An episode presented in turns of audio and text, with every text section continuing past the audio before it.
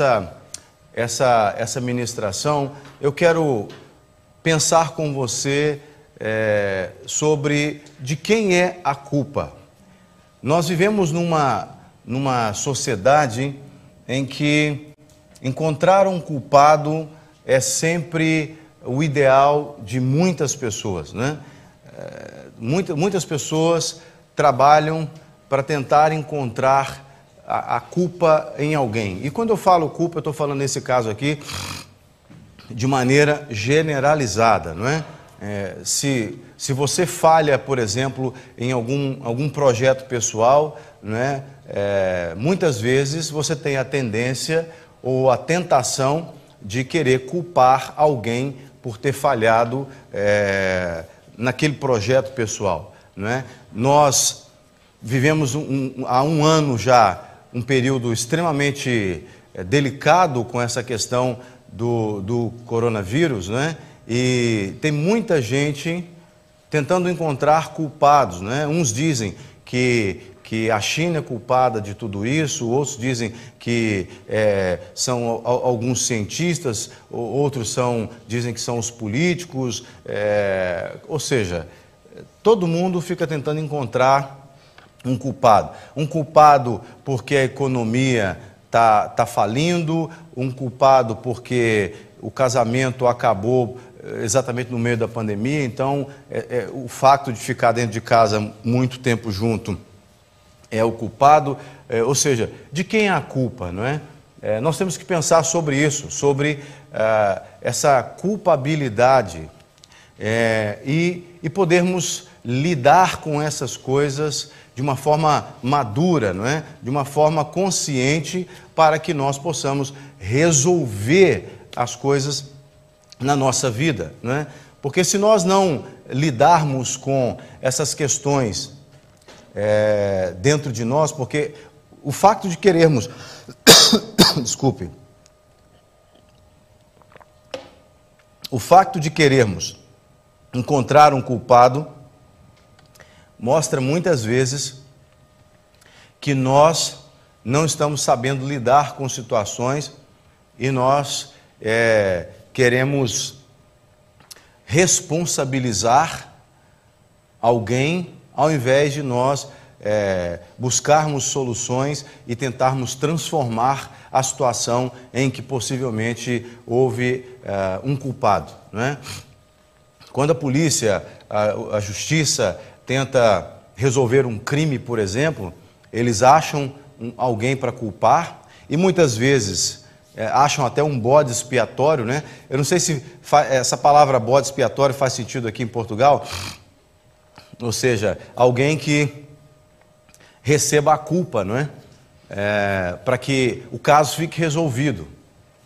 Então, é, quando um, um, um, delegado, quando um, um, juiz, ele encontra um culpado e ele põe a culpa naquele caso, naquele caso e daquela, naquela pessoa e fecha o caso e aí aquela pessoa recebe uma punição, então está resolvido. Por exemplo, se você pega o caso de um assassinato, quem é que matou fulano, né? Quem é que matou cicrano? E aí encontra-se ali um culpado e o culpado recebe a pena, não é? Mas o caso foi entre aspas resolvido, mas não resolveu, porque encontrou quem matou, mas o quem matou matou, não, não resolve mais, não traz de volta é, a pessoa que morreu, né? Então, nem sempre achar um culpado pode trazer a solução. Muitas vezes achar um culpado, dependendo da, da situação, é, pode acabar é, gerando mais sofrimento ainda e não resolver e não trazer uma solução.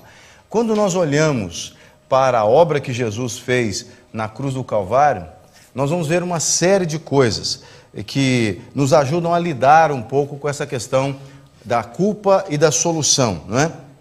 De quem é a culpa? Bom, eu preciso citar aqui alguns textos que eu, que eu separei para a gente pensar com eles, que desde o Éden, desde o Éden, desde o Éden, é, alguém recebeu, tem, tem recebido a culpa. Não é? Quando você conhece a história, né? Quando a Bíblia diz Deus criou o homem e a mulher e disse: Não coma do fruto do conhecimento do bem e do mal, o dia que dele comer você morrerá. O homem e a mulher desobedeceram a Deus. E lá em Gênesis, no capítulo 3, do versículo 12 ao 14, é, nós temos ali alguns culpados no Éden. Alguns culpados que é, quebraram princípios. Porque se há culpa, é porque houve quebra de princípios, né? Se há culpa, é porque houve quebra de princípios. Então, é, em Gênesis 3, do 12 ao 14, nós encontramos assim: Então disse Adão, isso quando Deus interroga Adão, né? Diz assim: é, A mulher que me deste por companheira, ela me deu a árvore, da árvore e comi. E, e, e disse o Senhor, Deus à mulher: Por que fizeste isto? Disse a mulher: A serpente me enganou e eu comi. Então disse, Deus disse à serpente: é interessante que a serpente não teve como botar a culpa em ninguém, né? Porque ali não tinha. Porque se tivesse, se Deus tivesse perguntado para a serpente, com certeza ela ia falar: foi a árvore, que a árvore estava ali e eu, eu achei que. Né? Ou seja, é, é exatamente isso. Quando você é, é, recebe a culpa, muitas vezes a coisa vai, vai se alastrando, né? vai é, um empurrando para o outro, porque ninguém quer levar a culpa de nada não é verdade? Ninguém quer levar a culpa de nada. Então Deus vai dizer assim, ainda lá no versículo é, 14, né? É, Porquanto fizeste isto, maldita será mais do que toda a fera e mais do que todos os animais do campo, sobre teu ventre andarás e pó, do pó comerás todos os dias da tua vida. Olha que interessante. É, e logo depois, Deus vai dizer para Adão e Eva que a terra será maldita por causa deles, não é? é por acaso esse versículo eu, eu, acabei não apontando aqui, mas está logo a seguir aí, é, no versículo. Ah, cadê, cadê, cadê? Eu estou. 17. Diz assim: Mas a árvore do conhecimento do bem e do mal não comerás, porque no dia que dela. Não, não é, não é o 17. Desculpa, desculpa, desculpa. Eu estou lendo no lugar errado. Não, é porque eu estava no 2. É, e e Adão disse: Visto que atendeste a voz da tua mulher e comeste da árvore que eu te ordenara que não comesse, maldita é a terra por tua causa, em fadigas obterás dela o sustento e durante os dias da tua vida. Bom, a partir daquele momento em que o ser humano quebrou o princípio, o ser humano é, não só é, é, foi culpado né, por ter comido do fruto, mas o ser humano tornou-se culpado por ter amaldiçoado a terra. A terra se tornou maldita, né? Ou seja, e Deus diz lá que dela nasceria abrolhos, né? Cardos, é, espinhos, ou seja, é, a terra, aquilo que Deus tinha criado, que o homem não precisava ter trabalho nenhum para para produzir os frutos, para cuidar. O homem acordava de manhã, estava lá tudo tudo já prontinho para ele, não é? ele não precisava ter trabalho nenhum. Então Deus vai dizer aqui que o homem ia ter que agora lavrar a terra, ou seja, o homem ia ter que é, pagar um preço, vamos dizer assim, por causa da sua culpa. E a terra se tornou maldita por causa do ser humano. Então, desde aquele momento, não é, a humanidade Entenda aqui homem não apenas no sentido do sexo masculino, mas como a humanidade passou a ser culpada. Então, você olha hoje as coisas que acontecem é, no mundo, não é? A culpa é exatamente dessa natureza pecaminosa que foi corrompida. Essa natureza humana, que não era corrupta, passou a ser corrompida porque o ser humano é, entregou a sua autoridade para as trevas, não é para Satanás, para que Satanás pudesse então corromper as pessoas. Agora há pouco nós oramos pelas mulheres, não é? E, e, nessa oração nós falamos exatamente sobre isso, sobre eh, muitas mulheres que são feridas eh, por causa da figura masculina, e feridas de forma eh, desnecessária por causa da figura masculina do, por causa de tratamento e etc. Né? com, com, da figura masculina para com a figura feminina. E isso se dá exatamente por causa dessa corrupção que a, a, a humanidade trouxe para si a partir do momento que desobedeceu a Deus. Você tem no próprio livro de Gênesis, no capítulo 4, versículo 7, no caso de é, Caim, quando ele mata Abel, o Senhor vai até ele e diz: Se bem fizeres, não é certo que serás aceito? E se não fizeres bem, o pecado jaz à porta, e sobre ti será o seu desejo, mas sobre ele deves dominar. É, então, essa palavra culpa é, no, no original, no hebraico, tem muito a ver com iniquidade. Com iniquidade, culpa, iniquidade, pecado, tem muito a ver uma palavra com a outra. Elas são é, sinônimos praticamente, não é? é? Culpa, pecado, iniquidade. Então, existe uma iniquidade que carrega culpa dentro ah, da raça humana. Então, é, de quem é a culpa? De quem é a culpa, não é? Ah, e nós precisamos entender que há, há no pecado propriamente dito, ele já, ele já carrega a culpa. Então, todo ser humano acaba atraindo para si essa culpa por causa da natureza humana. E isso ah, pode ser dentro da igreja ou fora da igreja, não tem é, distinção, porque a raça humana está contaminada. Então, quando você vai, por exemplo, em Tiago, no capítulo 2, no versículo 10, quando o apóstolo Tiago, ele está falando para o contexto de crentes, é ele está falando para a igreja. Ele diz assim em Tiago 2,10: é Porque qualquer que guardar toda a lei e tropeçar em um só ponto, tornou-se culpado de todos. Então, ele está falando da lei de Moisés, e quando você pega a lei de Moisés, a lei de Moisés é, não, não, não, é só os dez, não são só os dez mandamentos. A lei que Deus deu para Moisés, né, os dez mandamentos, é como se fosse a espinha dorsal é, da lei que Deus estabeleceu. Tem uma série de, é, de re regulamentações, vamos dizer assim, de decretos. A lei ela, ela era trazida nos pormenores, né? coisas que às vezes eu e você a gente tem, nem, nem entende, nem acredita. Né?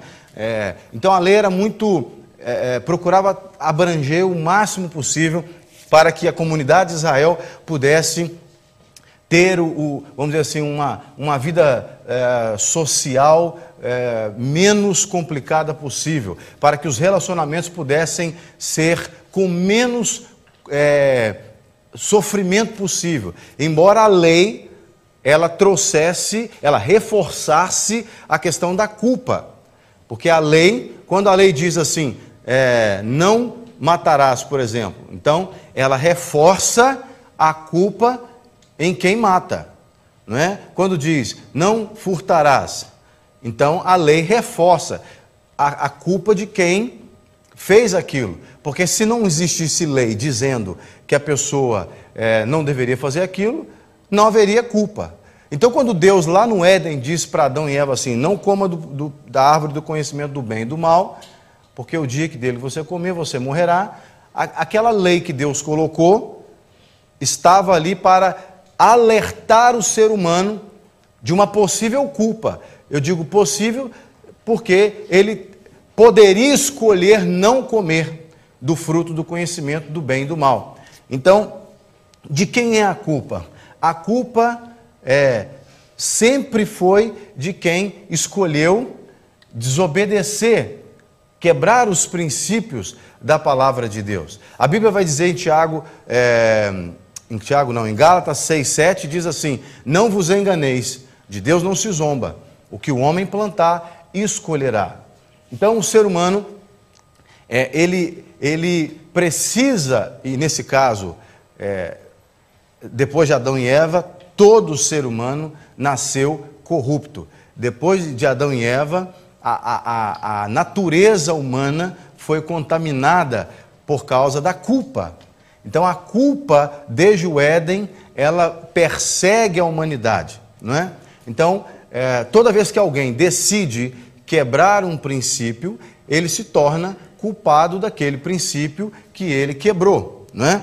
E nesse caso aqui, Tiago está dizendo: eh, você pode cumprir a lei toda, mas errou num ponto da lei, você vai ser culpado pela lei. Isso dentro do contexto judaico, dentro do contexto da lei de Moisés. Não é?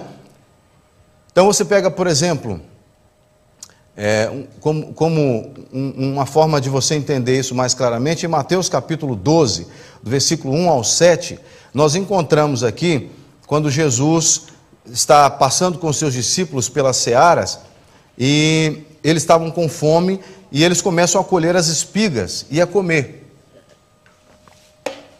E aí, os fariseus, os religiosos, então eu estou aqui em Mateus capítulo 12, é, a partir do verso 1, é, no versículo 2, os fariseus, vendo isso, disseram-lhe: Eis que os teus discípulos fazem o que não é lícito, o que não é autorizado, ou seja, eles estão fazendo o que é ilegal fazer num sábado.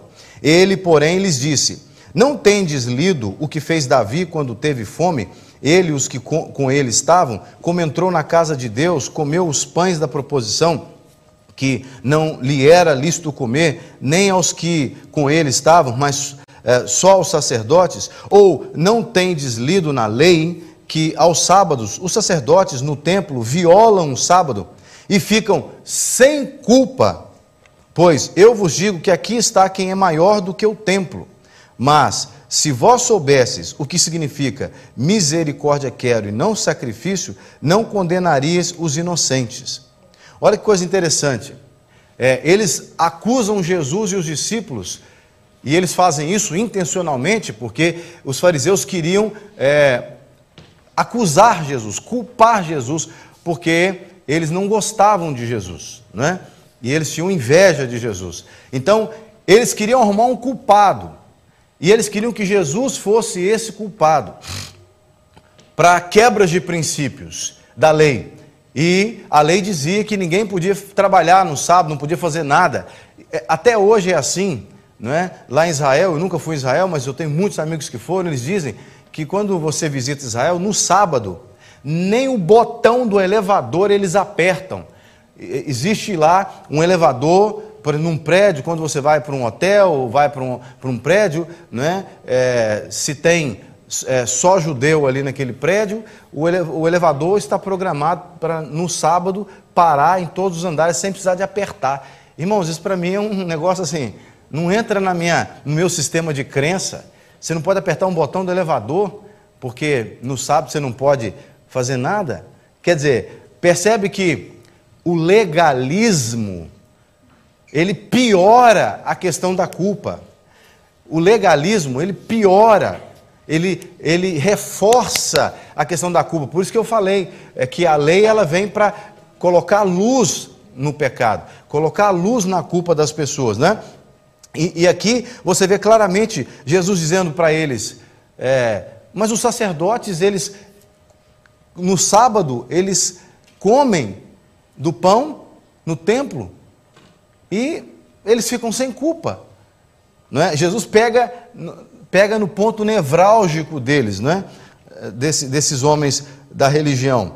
E aí, como por exemplo, você vê também é, um outro texto que vai mostrar que a, a humanidade ela carrega essa culpa, em Lucas capítulo 13, os cinco primeiros versículos, nós estamos falando sobre de quem é a culpa. É, e nesse culto de Santa Ceia, nós vamos entender sobre culpa para que nós possamos lidar melhor com essa questão da culpa. Em, em Lucas capítulo 13, nos primeiros cinco, cinco versículos, não é? diz assim: E naquele mesmo tempo estavam presentes ali alguns que lhe falavam dos galileus, cujo sangue Pilatos misturara com os seus sacrifícios. E respondendo Jesus, disse-lhes: disse Cuidais vós, ou pensai, pensais vós, que esses galileus foram mais pecadores do que todos os galileus, por terem padecido tais coisas? Não, vos digo, antes, se não vos arrependerdes, todos de igual modo perecereis. E aqueles dezoito sobre os quais caiu a torre de Siloé e os matou, cuidais que foram mais culpados do que todos os, eh, quantos homens habitam em Jerusalém? Não, vos digo, antes Se não vos arrependerdes, todos de igual modo perecereis. Olha que coisa interessante. Parece que houve uma catástrofe ali que caiu uma torre, é, a torre de Siloé, é, e matou 18 é, pessoas de Jerusalém e também é, Pilatos tinha sacrificado, matado alguns galileus. E as pessoas, os religiosos sobretudo, eles tinham a, a, a ideia de que se a pessoa padeceu determinada coisa na vida, é porque ela é culpada. Ela é culpada. Você lembra naquele episódio que Paulo estava naquele barco que naufragou, que ele vai para a ilha, ilha de Malta, né? E ele é picado por uma, uma víbora, e aí os homens da ilha dizem: esse moço aí, ele com certeza é culpado, porque os deuses vão matá-lo, porque se ele foi livre do, do naufrágio, ele vai morrer por essa víbora que, que o picou aqui, não é? Ou seja, é, sempre a mentalidade religiosa sempre é, quis rotular a culpa, é, colocar nas pessoas esse rótulo de culpa por qualquer tipo de situação que as pessoas é, é, façam que não, de forma que não esteja alinhada com os princípios da religião. Não é? E aqui, nesse caso, Jesus está dizendo para esses homens que tanto os que morreram na queda da torre, quanto os que foram sacrificados por Pilatos, é, eles não são mais pecadores do que os homens daquela sociedade que não foram é, sacrificados ou os que não morreram na queda da torre. Ele está dizer ali que são todos pecadores é, igual, igualmente. Ou seja, o fato de serem pecadores igualmente são culpados igualmente. Então, enquanto ser humano, não tem um ser humano que é mais culpado do que o outro. É isso que nós precisamos entender. E muitas vezes, nós, dentro da igreja, nós olhamos para certas pessoas na sociedade e começamos a pensar que elas são mais culpadas do que nós, não é? Por exemplo, se você olha para uma pessoa que cometeu um, dois ou vinte assassinatos, não é? é? Eu já fiz visita em presídio e conheci pessoas que já tinham matado dezenas de pessoas. Eu já, eu já lidei com homens dentro do presídio que confessaram que tinham matado dezenas de pessoas. E quando eu ouvia aquelas histórias, em momento algum, eu olhava para aquela pessoa e pensava assim: ele é pior do que eu.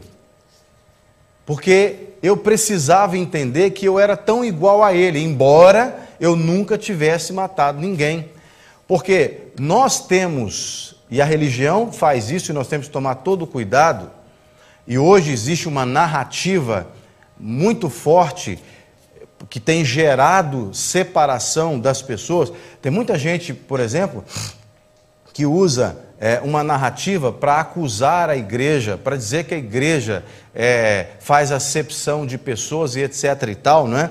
E, e nós vamos ver um caso de acepção, por exemplo, é, naquele, naquele texto de, é, de Tiago, no capítulo 2, uh, eh, eu parei aqui no versículo 10, mas se você continuasse lendo ali, você ia ver que Tiago vai falar sobre as pessoas que eh, tratam os outros com acepção.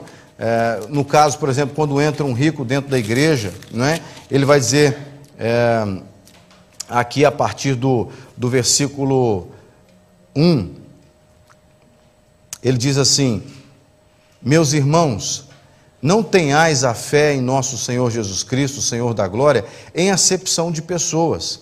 Se, portanto, entrar na vossa sinagoga, ou no caso, no nosso caso, igreja, algum homem com anéis de ouro nos dedos, em traje de luxo, e entrar algum pobre andrajoso, ou andarilho, e tratardes com deferência o que tem os trajes de luxo, e lhe disserdes, tu assenta-te em lugar de honra, e disserdes ao pobre: Tu fica ali em pé e assenta-te aqui embaixo do estrado dos meus pés, não fizestes, fizestes distinção entre vós mesmos, e não vos tornastes eh, juízes tomados de perversos pensamentos?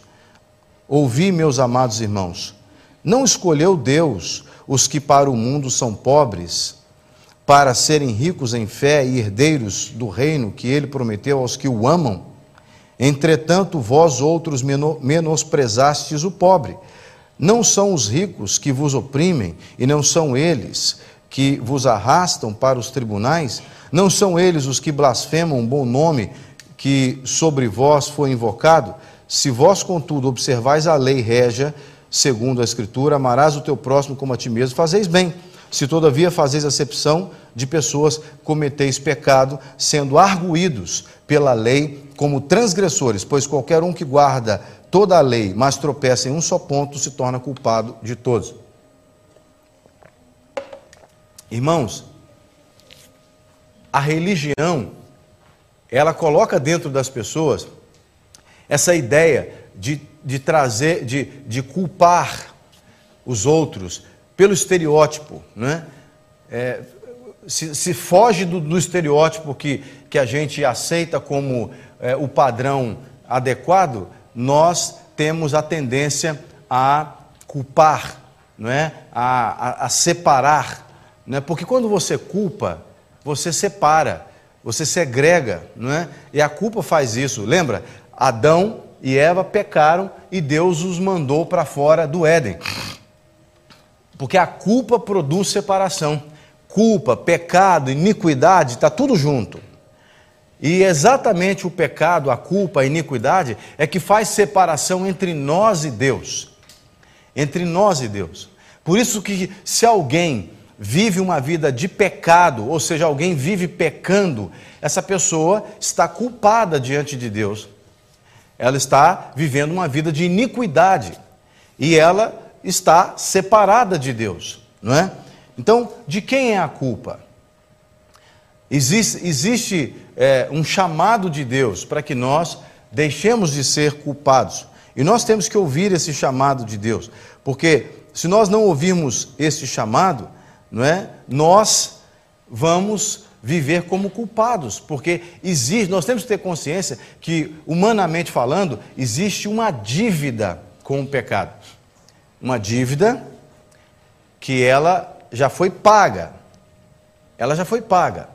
Mas nós temos que ter essa consciência de que é, eu preciso receber esse pagamento que foi feito. É o que nós vamos fazer daqui a pouco, quando nós é, vamos receber os elementos da ceia, nós estaremos declarando que nós cremos que essa culpa, é, esse pecado já foi pago, não é? E nós precisamos tomar a decisão de assumir é, é essa, essa não culpabilidade mais e não viver mais como culpados. Porque a partir do momento que alguém vive pecando, vive o tempo todo no pecado, essa pessoa ela vive entregue à acusação, à culpa, não é? Por exemplo, quando levaram uma mulher pega em adultério diante de Jesus, lá em João no capítulo 8, a partir do verso 4 ao 7, diz assim: E pondo-a no meio, disseram-lhe: Mestre, esta mulher foi apanhada no próprio ato adulterando, ou seja, a mulher foi pega na cama com o sujeito. Está dizendo aqui, no próprio ato adulterando. E na lei nos mandou Moisés que as tais sejam apedrejadas. Tu, pois, o que dizes? É tão interessante que a gente não vê a Bíblia falando que eles levaram o homem que estava adulterando com ela também, né? E, e a gente é, quer crer que esse homem também é, estava ali no processo do julgamento, né? Bom, mas eles dizem aqui que Moisés mandou que fosse apedrejada. Tu, pois, o que dizes? Isto diziam eles, tentando-o para que tivessem do, de que o acusar. Olha que interessante. Preste bem atenção nisso. A mulher foi pega em adultério. Eles levam a mulher pega em adultério para tentar acusar Jesus, culpar Jesus de alguma coisa. Imagina, eles pegam um crime, um crime que aconteceu, eles pegam um crime que aconteceu e eles querem culpar, culpar Jesus de um crime que não foi ele que tinha cometido, não é? E aí diz aqui no versículo ainda no, no, final do versículo, mas Jesus, inclinando-se, escrevia com o dedo na terra. E como insistissem, perguntando-lhe, endireitou-se e disse-lhes: Aquele que dentre vós está sem pecado, seja o primeiro que atire a pedra contra ela. Olha que coisa interessante. Jesus está dizendo aqui: se tem alguém que não tem pecado, que atire a primeira pedra. Jesus está dizendo assim: se ninguém, se tem alguém aí que não tem culpa de nada, pode jogar a pedra nela. Percebe que desde que o pecado entrou na sociedade, o ser humano fica tentando culpar, culpar, culpar e é, executar a pena o tempo todo. E Jesus traz uma, um princípio simples. É como se ele dissesse assim: podem cumprir a lei, podem cumprir a lei, cumpra-se a lei, cumpra-se a lei na vida dela. Mas só pode fazer isso quem estiver sem culpa. Quem estiver sem culpa. De quem é a culpa? Ouvindo Jesus falar, eu entendo que a culpa é de toda a gente. A culpa é da humanidade.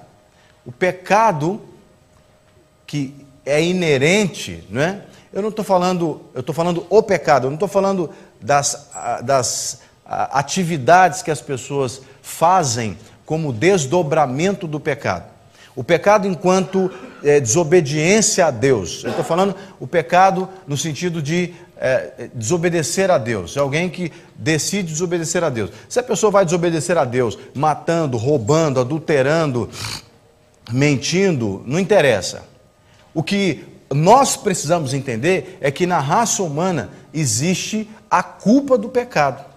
A culpa, irmãos, preste bem atenção, entenda isso. A culpa não é do ladrão, a culpa não é de quem roubou, a culpa não é de quem, de quem é, matou, a culpa não é de quem adulterou, a culpa é do pecado. Matar, roubar, adulterar, mentir, é, ferir as pessoas são consequências da culpa do pecado. Pecado é, com letra maiúscula o pecado original. Porque quando Deus falou para Adão e Eva, não coma do fruto do conhecimento do bem e do mal, porque do dia que dele comer você, vocês morrerão, né? ali entrou a raiz. Imagina uma árvore, uma árvore. Você, é, o que, que um pé de limão vai dar? Você já viu um pé de limão dar banana? Não, um pé de limão vai dar limão. Ainda que você corte ele no, lá no Brasil a gente fala assim, no toco, né? Você tira, você derruba ele e deixa só o só um, um, um pedacinho assim. A raiz está lá no chão, você corta, derruba o pé de limão e deixa ele no, no, no toco. Faz sentido aqui, toco não. Deixa ele bem, bem, bem rente ao, rente ao chão. Daqui não sei quanto tempo você volta lá, ele está produzindo limão de novo, não está? Por quê? Porque a raiz dele é Está ali, a essência dele é produzir limão, não é? A essência dele é produzir limão. Então, uh, o ser humano, você precisa entender isso. O ser humano, ele é por natureza pecador. Então, a culpa é de quem? A culpa é da humanidade caída. Aí você vai dizer para mim assim: então não tem jeito para mim? Tem jeito para nós. Tem jeito para nós. E é por isso que nesse culto de ceia, nós estamos falando desse texto. Em Isaías, no capítulo 53, os versos 5 e 6.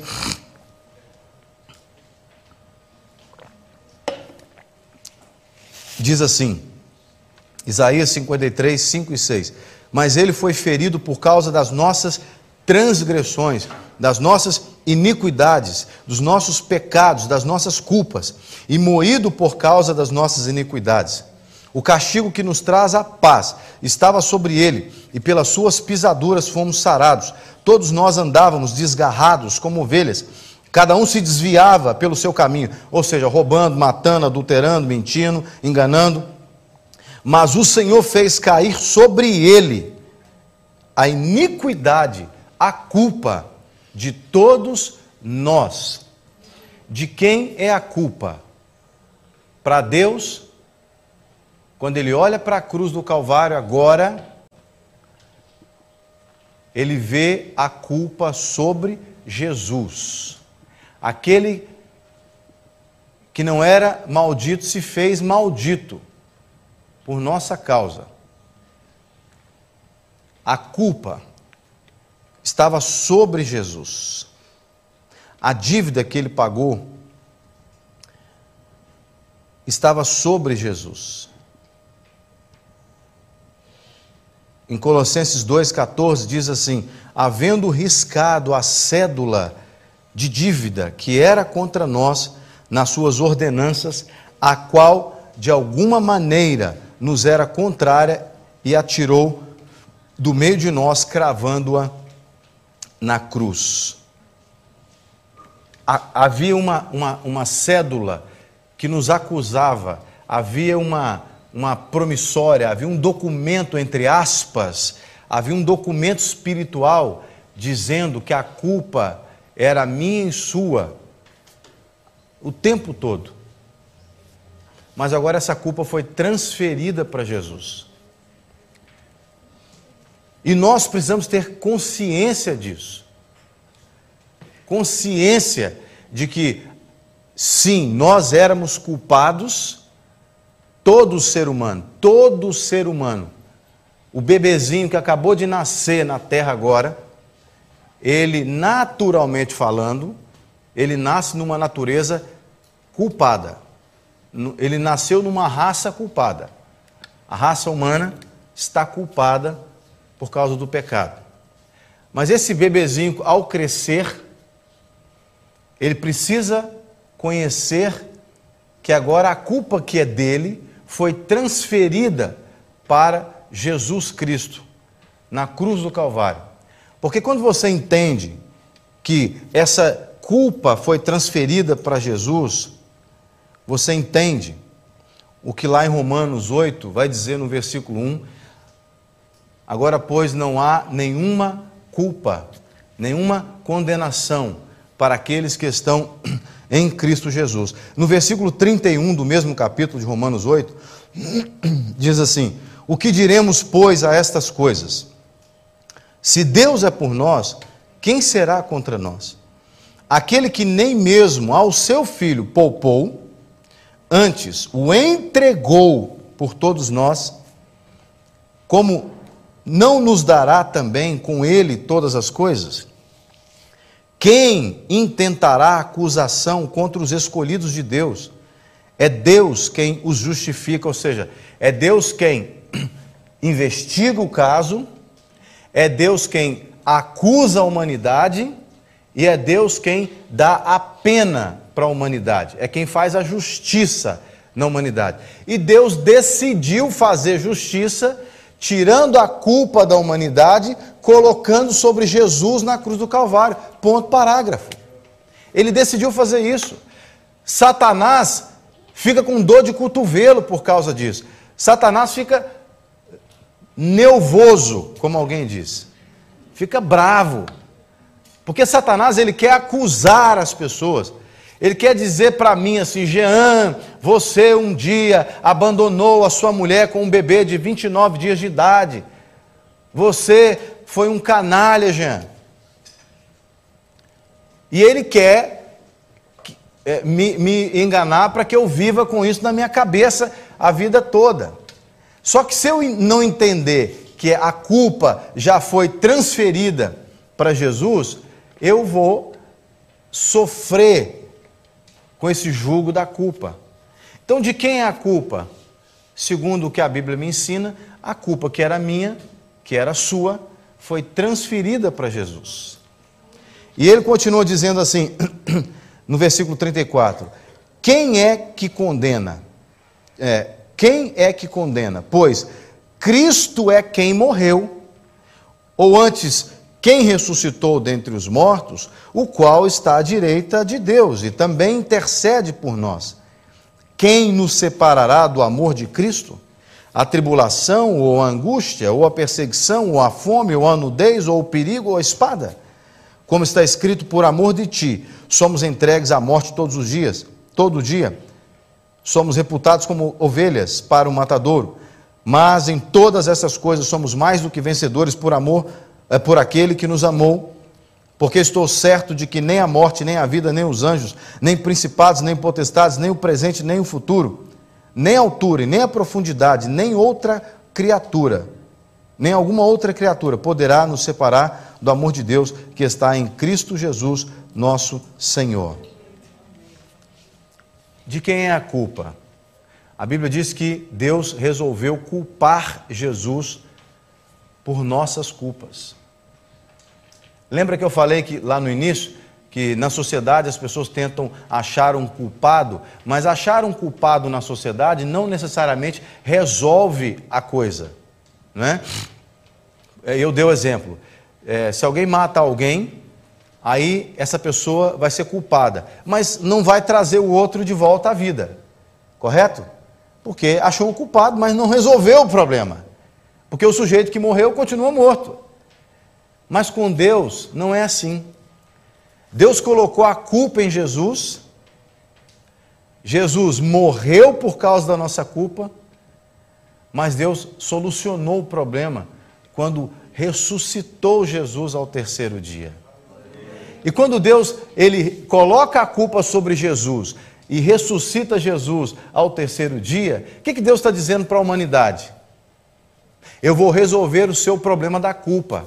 E não só vou resolver o seu problema da culpa, tirando a culpa de sobre você, mas eu vou resolver também dando a você um novo estilo de vida, uma nova vida em Cristo Jesus, para que você não viva mais sob a culpa do pecado. Portanto, o cristão ele não precisa mais viver se culpando todos os dias. Porque veja, eu te disse que a, a natureza humana é pecaminosa, ela é culpada. Então, dentro do Jean tem a tendência, a natureza a pecar, a desobedecer a Deus. A, se Deus não tivesse ressuscitado Jesus ao terceiro dia, eu e você estaríamos lidando com essa questão da culpa com muito peso até hoje. Por quê? Porque nós não saberíamos como fazer. Mas Deus, ele não só tirou de nós a culpa e colocou sobre Jesus, como ele nos dá agora a possibilidade de nascermos de novo. Nascermos de novo em Cristo Jesus. E aí, uma pessoa que nasce de novo, é como Jesus disse para Nicodemos, não é? Ele é guiado pelo Espírito. Ou seja, eu e você hoje, pelo simples facto de recebermos Cristo na nossa vida como nosso Senhor e Salvador, o que significa isso? Significa dizer para Deus assim: eu entendo que o Senhor tirou de mim a culpa, colocou sobre Jesus.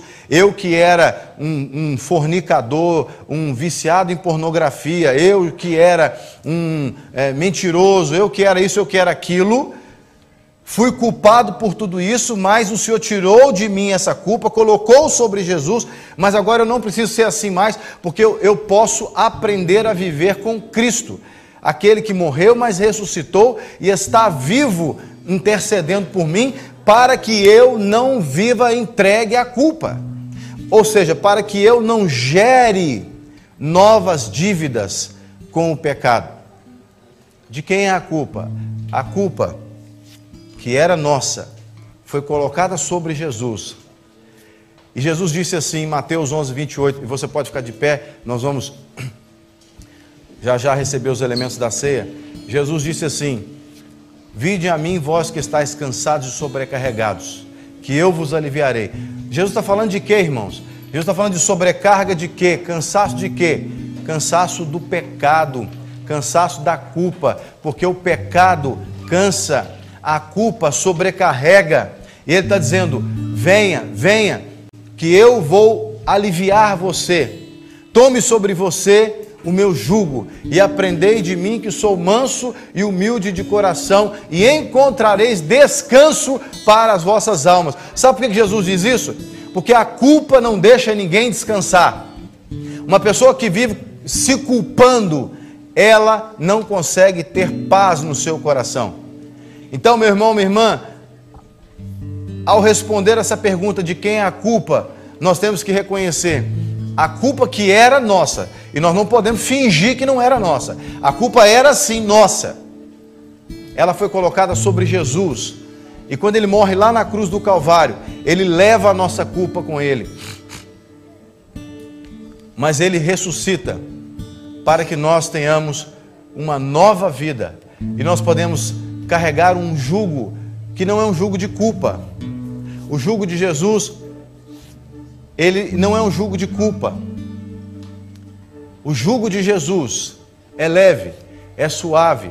O jugo de Jesus nos permite andar sem culpa. Agora, pois, nenhuma condenação há para aqueles que estão em Cristo Jesus. Portanto, você não precisa viver como um culpado mais, como culpada. Você pode viver como alguém que já foi perdoado porque a sua culpa, a minha culpa, a Bíblia diz que elas foram colocadas sobre Jesus. Por isso é que o autor aos Hebreus vai dizer assim: Nós estamos rodeados de uma grande nuvem de testemunhas. Quais testemunhas? As testemunhas do capítulo 11. Ele está falando das testemunhas do capítulo 11. Que pela fé Abraão fez isso, pela fé Moisés fez aquilo, pela fé Raab fez aquilo. Ele está falando de caminhar pela fé. E lá no início do capítulo 12 ele diz: Portanto, nós estamos rodeados de uma grande nuvem de testemunhas. Nós temos homens e mulheres de Deus descritos aqui na Bíblia que é, nos ajudam a crer por aquilo que viveram, pelos seus testemunhos. Você precisa ser uma testemunha também para alguém que Deus vai colocar no seu caminho. Testemunha de quê, Jean? Testemunha de que você, pela fé, não precisa mais viver culpado. Você pode viver livre da culpa do pecado. Porque o que Satanás faz é acusar. Um dos nomes de Satanás é acusador. Ele quer acusar, você é culpado, você matou, você roubou, você abortou, você mentiu, você enganou, você fez isso, você fez aquilo. Mas agora nós podemos entender que essa culpa nossa foi transferida para Cristo e nós podemos carregar agora o jugo de Cristo, que é um jugo leve suave, não um julgo acusador. Lembra da mulher que foi pega em adultério, no ato do adultério? Jesus fala para ela assim: Onde estão os teus acusadores? Eles não te acusaram? Não te culparam? Não te julgaram? E ela diz assim: Não. Ele disse: Eu também não te condeno. Vá e não peques mais. Ou seja, minha filha, vá e não contraia nova culpa. Vá e não se culpe de novo não contraia novas dívidas com o pecado. Porque Jesus sabia que ele ia assumir aquela culpa. De quem é a culpa, irmãos? A culpa era nossa, mas foi colocada sobre Jesus. E nós podemos viver crendo nisso. Lá em João 19:30, Jesus na cruz disse: "Está consumado". E inclinando a cabeça entregou o espírito. Está consumado está pago. A dívida foi paga. Ele, é como se ele dissesse assim: Eu já assumi a culpa, estou levando a culpa. Lembra que lá na cruz ele ora e fala: Pai, perdoa-lhes, porque eles não sabem o que estão fazendo. É como se ele dissesse assim: Pai, coloca a culpa disso que eles estão fazendo em mim também, então só perdoa eles. Jesus faz isso comigo, com você todos os dias. Quando você não sabe aquilo que você está fazendo. Mas quando você não sabe o que está fazendo, você pode se informar, buscar a conhecer. É por isso que nós precisamos entender que quando nós pecamos voluntariamente, quando a gente decide pecar, nós trazemos ira ao coração de Deus exatamente por isso. E não é ira no sentido de sentimento aqui, mas é exatamente a indignação que Deus tem com o indivíduo que tem consciência que Cristo pagou pela sua dívida e o sujeito, entre aspas, abusa disso. Não, eu vou lá, vou lá dar uma pecadinha, porque Jesus já pagou o preço mesmo pela dívida do pecado, então eu vou lá dar uma pecadinha. Não, meu irmão, minha irmã, o crente sabe que custou muito caro para Jesus levar a culpa do nosso pecado. Por isso é que ele vai buscar viver sem pecado. Como ele disse lá, Paulo é, disse: é, nada poderá nos separar do amor de Deus que está em Cristo Jesus. Não permita que qualquer coisa venha novamente trazer culpa no seu coração, divisão, separação entre você e Deus. Viva uma vida santa, uma vida sem culpa.